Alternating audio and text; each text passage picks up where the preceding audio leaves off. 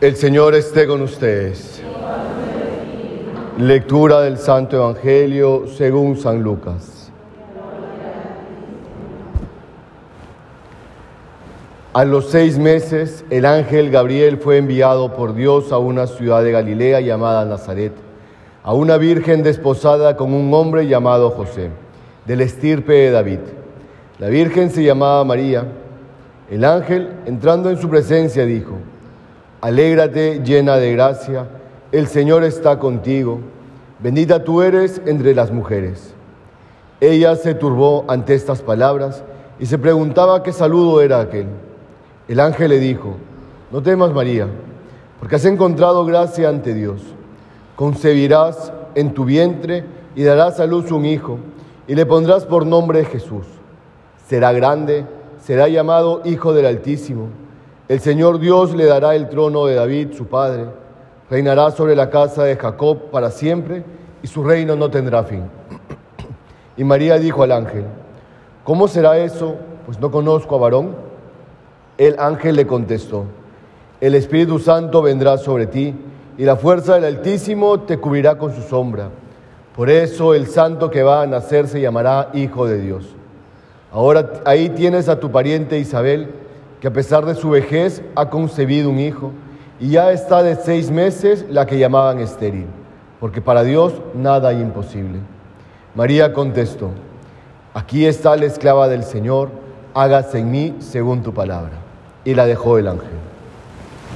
Palabra del Señor.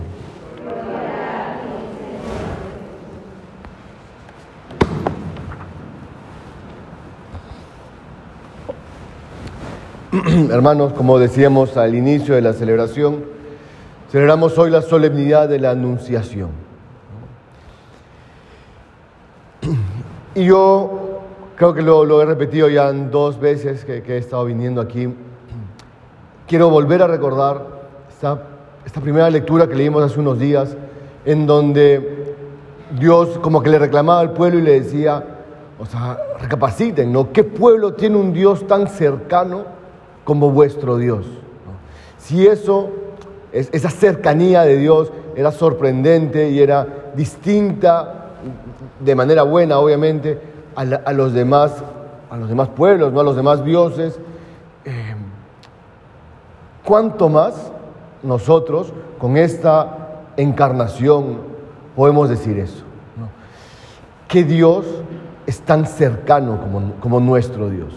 No porque como al pueblo de Israel le habla cara a cara, este, no porque le acompaña ¿no? a través de, la, eh, de, aquella nube que acompañaba al pueblo de Israel mientras caminaba por el desierto, que le alimentaba con el maná del cielo, este, vamos, eh, que, que hacía grandes prodigios, sino nuestro Dios no es un Dios cercano que hace eso, sino es un Dios cercano que se ha hecho como nosotros, que se ha hecho carne como nosotros que se ha hecho hombre como nosotros y, la verdad con, no, con soberbia, pero con gran alegría y júbilo deberíamos proclamar eso, ¿no? Que Dios es tan cercano como nuestro Dios. Porque la encarnación o, Dios no solamente se hizo hombre para rescatarnos en, nuestra humanidad, que obviamente es pues, lo, lo principal, sino que Dios también se ha hecho hombre para que nosotros como hombres sepamos que podemos imitar a Dios. Que aquella, aquel mandamiento, aquella orden de Dios en el Sinaí que dice, sean santos, ¿no? sed santos, no es una cuestión imposible, porque aquel que se hizo hombre y vivió como hombre, sufriendo nuestras mismas debilidades, pudo serlo. Y no solamente Dios o Jesús, sino también la Virgen María, con todas las fragilidades que, conlleva el ser hombre. Bueno, obviamente menos el pecado original, pero con todas las demás, con las mismas tentaciones, eh, pudo ser fiel a Dios. Por ende, hermanos, que esa, esa santa alegría de, tener un Dios tan cercano, no solamente sea para alegrarnos, sino también sea para imitarle. Y le podemos imitar porque ha vivido con nosotros, ha sufrido nuestras debilidades, ha sufrido nuestras tentaciones y ha salido victorioso. Nosotros, a imitación de aquel, podemos también imitarle y salir victorioso. También una segunda idea es, esta, obviamente, la, anunciación, si bien también celebramos la encarnación del Hijo de Dios, ¿no? Eh, esa, que Dios haya asumido la carne humana, obviamente también celebramos la respuesta de María, porque la encarnación no hubiese sido posible si una mujer no hubiese respondido que sí. Miren el, misterio de Dios. ¿Cuánto, cuánto Dios puede hacer si es que el hombre le responde que sí? Es un misterio. ¿Cuánto Dios puede seguir haciendo aquí en, este, en este siglo, en nuestro entorno, en nuestra realidad? Si es que nosotros le respondiésemos que sí. ¿Cuántas cosas el Señor se guarda en cuanto a acción por la respuesta de una persona. ¿Y cómo fue el sí de María? Obviamente fue un sí, vamos, definitivo, no un sí eh, a rajatabla, pero fue un sí que estuvo envuelto en muchas cosas. En primer lugar estuvo envuelto en temor, y lo dice el Evangelio, ¿no? ella se turbó, ella se asustó, ante lo que esas palabras significaban, lo que ese anuncio significaba, ante lo que veía. No, era normal, ¿no? no es que todos estemos todos los días en la mañana viendo a ángeles de Dios que nos hablan. el sí de María fue un sí con temor. Con temor por lo que implicaba eh, la visión, lo que ella vio, pero con temor también por lo que el, ángel le anunció con incertidumbres. Porque, ¿cómo, ¿cómo se va a dar esto? Yo no conozco varón. Claro, el ángel le explica, ¿no? Le dice, este, el Espíritu Santo vendrá sobre ti, la fuerza del Altísimo te cubrirá con su sombra. Yo no creo que María después de esta respuesta dijo, ah, claro, obviamente, así va a ser. O sea, como si se pues, hubiese entendido, porque la, respuesta del ángel no es que haya sido pues tan, tan clara llena de misterio. El sí de María no, no constó por, o, no fue porque María lo tuvo todo clarísimo desde un principio. Pero dijo que sí. Porque quien se lo pedía no era cualquiera. Quien se lo pedía era Dios.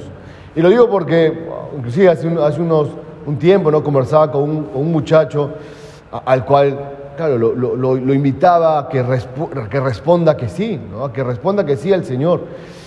Y su respuesta, claro, eh, dependía de, que le tenía que tener 100% claro, ¿no? o sea, prácticamente no tenía que caber ni la menor duda de su llamado.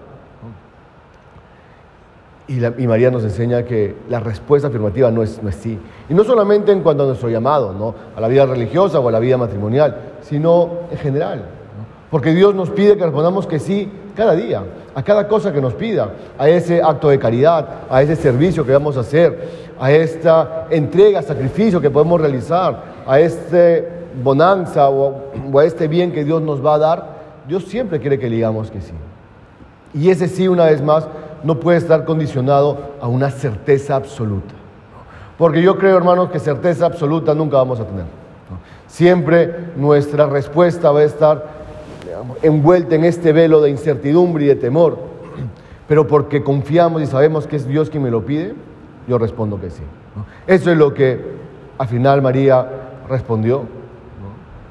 Pero también respondió porque, porque miren cómo el ángel le confirma. El ángel se lo confirma con el, el embarazo de Isabel.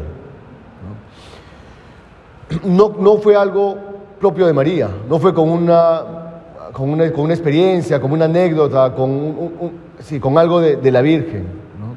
sino fue con el suceso en otra persona.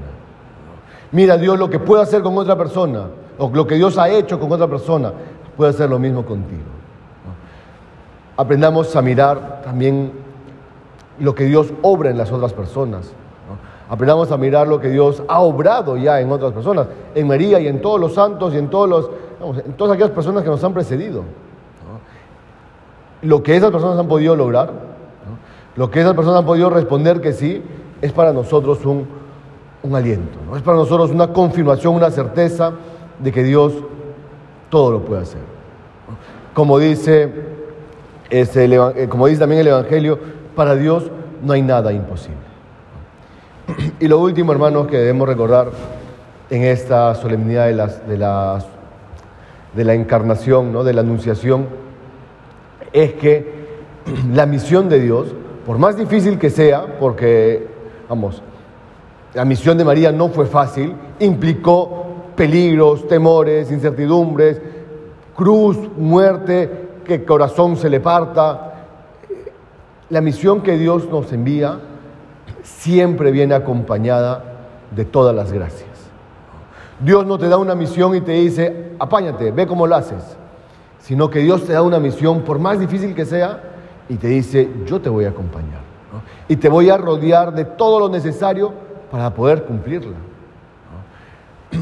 Todo lo que podemos decir de María, hermanos, que María es inmaculada, que María, eh, eh, vamos, ascendió a los cielos, que María es toda pulcra, o sea, todo lo que podemos decir de María, todo lo que podemos decir de María, lo podemos decir por esto, por la misión que iba a asumir.